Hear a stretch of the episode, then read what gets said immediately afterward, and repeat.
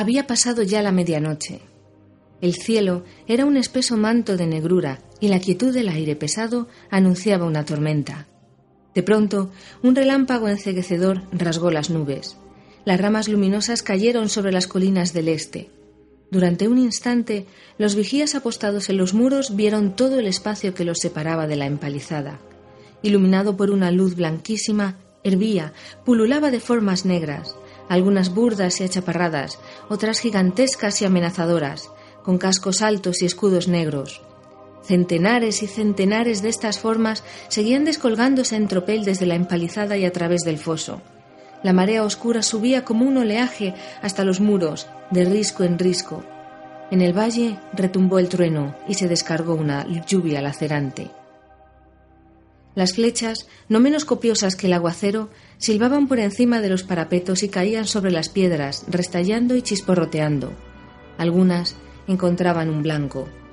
Había comenzado el ataque al abismo de Helm, pero dentro no se oía ningún ruido, ningún desafío. Nadie respondía a las flechas enemigas. Las huestes atacantes se detuvieron, desconcertadas por la amenaza silenciosa de la piedra y el muro. A cada instante los relámpagos desgarraban las tinieblas. De pronto, los orcos prorrumpieron en gritos agudos, agitando lanzas y espadas y disparando una nube de flechas contra todo cuanto se veía por encima de los parapetos. Y los hombres de la marca, estupefactos, se asomaron sobre lo que parecía un inmenso trigal negro sacudido por un vendaval de guerra, y cada espiga era una púa erizada y centelleante. Resonaron las trompetas de bronce. Los enemigos se abalanzaron en una marejada violenta, unos contra el muro del bajo, otros hacia la esplanada y la rampa que subía hasta las puertas de Cuernavilla. Era un ejército de orcos gigantescos y montañeses salvajes de las tierras oscuras. Vacilaron un instante y luego reanudaron el ataque. El resplandor fugaz de un relámpago iluminó en los cascos y los escudos la insignia siniestra, la mano de Isengar. Llegaron a la cima de la roca, avanzaron hacia los portales. Entonces, por fin, hubo una respuesta. Una tormenta de flechas le salió al encuentro y una granizada de pedruscos. Sorprendidos, las criaturas titubearon, se desbandaron y emprendieron la fuga pero enseguida volvieron a la carga, dispersándose y atacando de nuevo, y cada vez como una marea creciente se detenían en un punto más elevado. Resonaron otra vez las trompetas y una horda saltó hacia adelante vociferando. Llevaban los escudos en alto como formando un techo y empujaban en el centro dos troncos enormes. Tras ellos se amontonaban los arqueros orcos, lanzando una lluvia de dardos contra los arqueros apostados en los muros. Llegaron por fin a las puertas. Los maderos crujieron al resquebrajarse, cediendo a los embates de los árboles impulsados por brazos vigorosos. Si un orco caía, aplastado por una piedra que se despeñaba, otros dos corrían a reemplazarlo. Una y otra vez los grandes arietes golpearon la puerta. Eomer y Aragorn estaban juntos, de pie sobre el muro del bajo.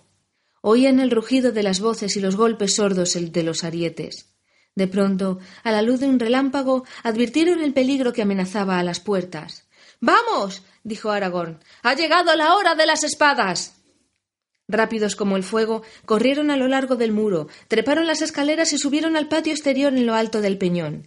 Mientras corrían, reunieron un puñado de valientes espadachines. En un ángulo del muro de la fortaleza había una pequeña poterna que se abría al oeste, en un punto en el que el acantilado avanzaba hacia el castillo.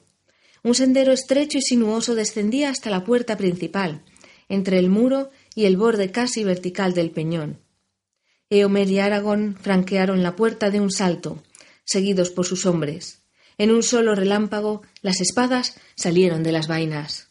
¡Gudwine! exclamó Eomer.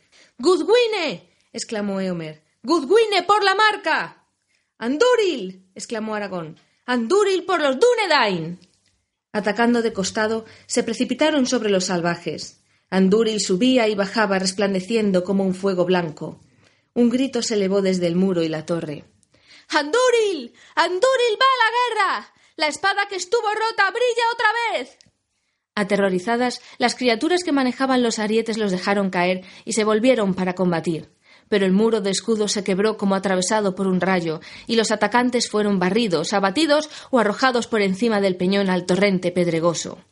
Los arqueros orcos dispararon sin tino todas sus flechas, y luego huyeron. Eomer y Aragorn se detuvieron un momento frente a las puertas.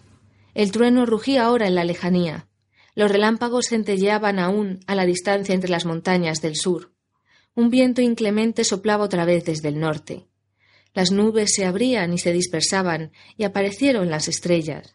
Y por encima de las colinas que bordeaban el valle del bosque, la luna surcó el cielo hacia el oeste, con un brillo amarillento en los celajes de la tormenta.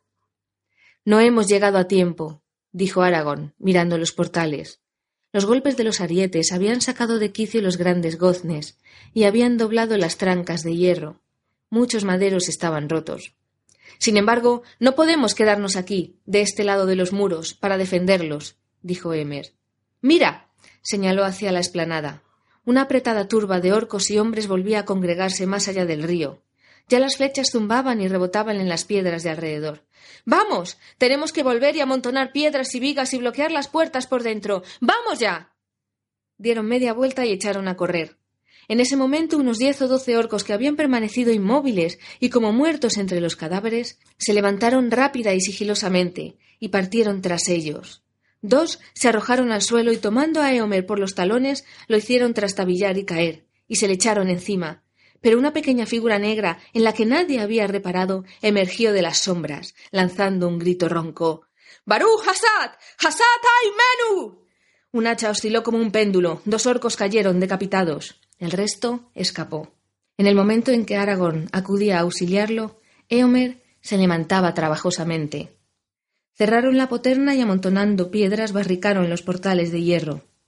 Cuando todos estuvieron dentro, a salvo, Eomer se volvió. Te doy las gracias, Gimli, hijo de Gloin, dijo. No sabía que tú estabas con nosotros en este encuentro, pero más de una vez el huésped a quien nadie ha invitado demuestra ser la mejor compañía. ¿Cómo apareciste por allí? Yo os había seguido para ahuyentar el sueño, dijo Gimli, pero miré a los montañeses y me parecieron demasiado grandes para mí. Entonces me senté en una piedra a admirar la destreza de vuestras espadas. No me será fácil devolverte el favor que me has prestado, dijo Eomer. Quizás se te presenten otras muchas oportunidades antes de que pase la noche, rió el enano. Pero estoy contento. Hasta ahora no había echado nada más que leña desde que partí de Moria. Dos, dijo Gimli acariciando el hacha. Había regresado a su puesto en el muro. ¿Dos? dijo Legolas. Yo he hecho más que eso, aunque ahora tenga que buscar a tientas las flechas malgastadas me he quedado sin ninguna. De todos modos, estimo en mi haber por lo menos veinte, pero solo son unas pocas hojas en todo un bosque. Ahora las nubes se dispersaban rápidamente y la luna declinaba clara y luminosa. Pero la luz trajo pocas esperanzas a los caballeros de la marca. Las fuerzas del enemigo, antes que disminuir, parecían acrecentarse, y nuevos refuerzos llegaban al valle y cruzaban el foso. El enfrentamiento en el peñón había sido solo un breve respiro. El ataque contra las puertas se redobló. Las huestes de Isengar rugían como un mar embravecido contra el muro del bajo. Orcos y montañeses iban y venían de un extremo al otro arrojando escalas de cuerda por encima de los parapetos, con tanta rapidez que los defensores no atinaban a cortarlas o desengancharlas. Habían puesto ya centenares de largas escalas. Muchas caían rotas en pedazos, pero eran reemplazadas enseguida y los orcos trepaban por ellas como los monos en los oscuros bosques del sur. A los pies del muro, los cadáveres y los despojos se apilaban como pedruscos en una tormenta. El lúgubre montículo crecía y crecía, pero el enemigo no cejaba. Los hombres de Rohan empezaban a sentirse fatigados. Habían agotado todas las flechas y habían arrojado todas las lanzas. Las espadas estaban melladas y los escudos hendidos.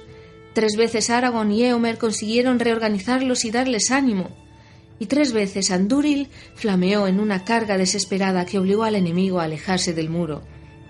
De pronto, un clamor llegó desde atrás, desde el abismo.